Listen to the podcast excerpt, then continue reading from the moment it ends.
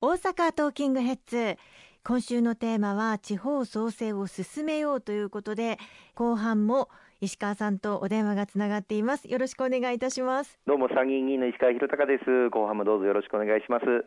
石川さん先ほど前半でお話しいただいた中に地域未来構想20について、えー、ご紹介があったんですけれどもその地域未来構想20について具体的に教えていただけないでしょうか？はい。前半でも話になりました地方創生臨時交付金。これ第一次補正予算と第二次補正予算合わせて3兆円が全国の都道府県市町村に交付をされています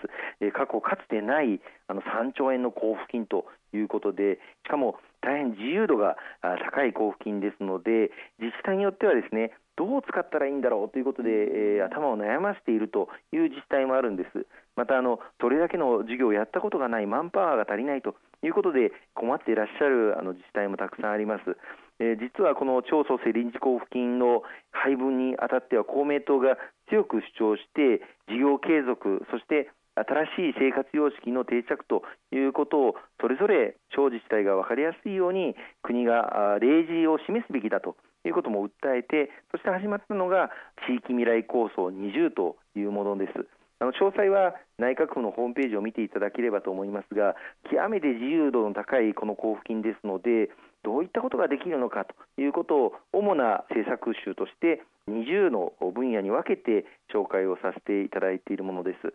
例えばあの3密対策をやるためには例えば図書館で密接密集を気にしないゆっくり本が読めるような空間をデザインをしていこうとかあるいは宿泊施設でも周りの他の観光客の方と距離を保ちながら空間を生かすそういったデザインをしていこうとかこういったことにも使うことができますしまた地域によっては発熱外来まだ新型コロナウイルス陽性か陰性がわからないけれども熱が出てしまったとこういった方が受診をするための発熱外来というネットワークを整えるために地方自治体が支援をしていこうということに使おうとかあるいはキャッシュレスを大きくこの際進めていくために地方自治体が住民サービスをキャッシュレスで行うことができるあるいはキャッシュレス決済を進めるために事業主が決済端末を導入することを支援をしていこうとかさまざ、まな観点からこの地方創生臨時交付金活用することができますのでその具体例を地域未来構想20としてまとめさせていただいています。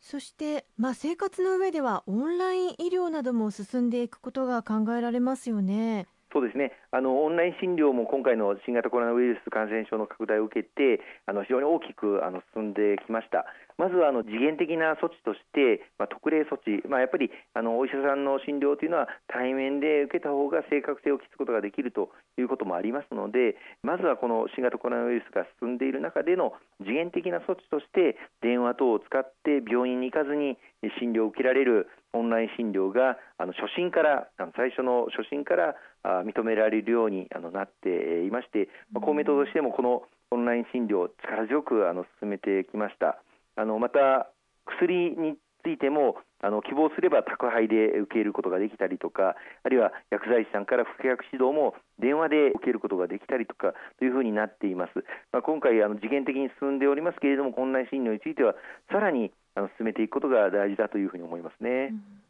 またあの産業であれば農業や漁業などの活性も重要な課題ですよね。そうですね冒頭から出ているあの超創生臨時交付金では地方自治体が農林水産業あるいは食料産業これを力強く後押しをするための事業として使うこともあのできていますあの例えばですけれども地場産品を使った給食を学校給食にあの使っていただいたりとかあるいはデジタル化オンライン化を進めることによって海外のニーズに合った産品を作ってそれを輸出をしていこうとかこうしたことに使っていただくことも可能ですね。うんそしてローカルベンチャーソーシャルデザインの力も生かした地域経済力の強化ですよね。はいあの大阪もそうですけれどもそれぞれ地域地域にあのまだまだ魅力が埋もれてしまっているというような状況がありますこうした埋もれた地域の魅力をしっかり開発をしていく再発見をしていくということも大事だと思います、まあ、そういった意味で観光地域づくり法人 DMO とかあるいはローカルベンチャーその地域でのベンチャー企業創業を支援していくとかあるいはソーシャルデザイナーといいまして地域内外のメンバーが集って地域の将来像を作成をしていくそうした方々の活躍を支援していくこうしたことにもこの地方創生臨時交付金は活用することが可能になっています。それから新しい旅行スタイル実現のための、まあ、新たなビジネス展開の促進というのも課題としてあるんでしょうか？そうですね。あの今、あの国の方では GoTo トラベル、あるいは GoTo キャンペーンということで、観光業界が本当にあの厳しい状況にある中で、地方産業のまあ要でもあるまあ観光ビジネスをなんとか支援をしようとしていますけれども、その中で大事になってくるのは、やっぱりあの新型コロナウイルスの感染拡大をしっかりと防止を図っていく、そのためにも宿泊施設とか、あるいは地域の飲食店さんとか、あるいはタクシーや鉄道などの運送事業者さんたちがこの3密を避ける新たな旅行スタイルというものに取り組んでいただくということが必要になります。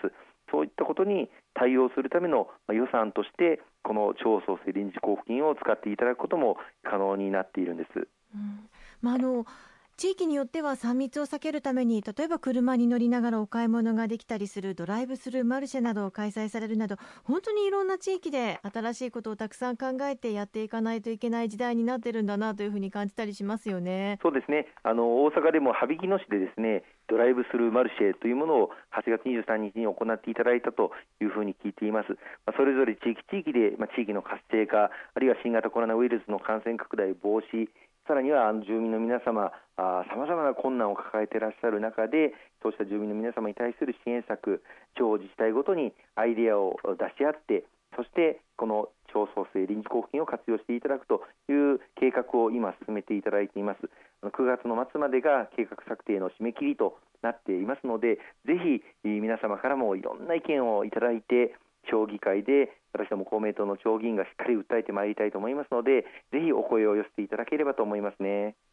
他にも例えばギガスクール構想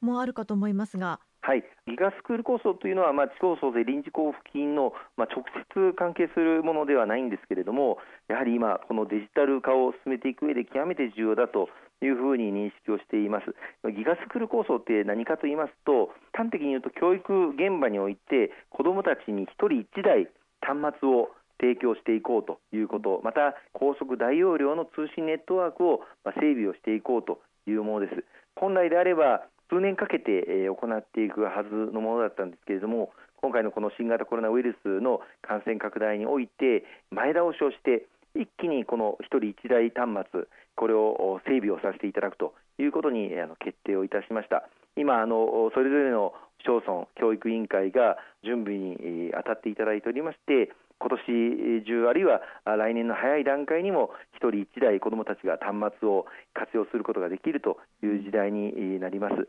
まあ、あの1人1台端末、これまで学校教育現場において ICT の活用が非常に遅れているというのがあの日本の状況でした。あの OECD 諸国、先進諸国から比べても学校の授業においてデジタル機器を使用する時間というものは OECD 諸国の中で最下位というのが実は日本の状況だったんですね。うんはい、にもかかわらず学校以外で ICT を活用している例えばあのネットでチャットをしたりとかあるいはゲームで遊ぶとかこうした学校以外で ICT を活用している時間というのは OECD 全体の平均よりも高いという状況にあるんですつまり教育現場ではほとんど使われていないのに学校から帰ってきてゲームをしている時間が美味しい諸国に比べて非常に高いという状況、これはやっぱり何とかしなければいけないだろうということで進めてきたのがこのギガスクール構想なんです。石川さん、今週もいろいろとお話しいただきましてありがとうございました。大変にありがとうございました。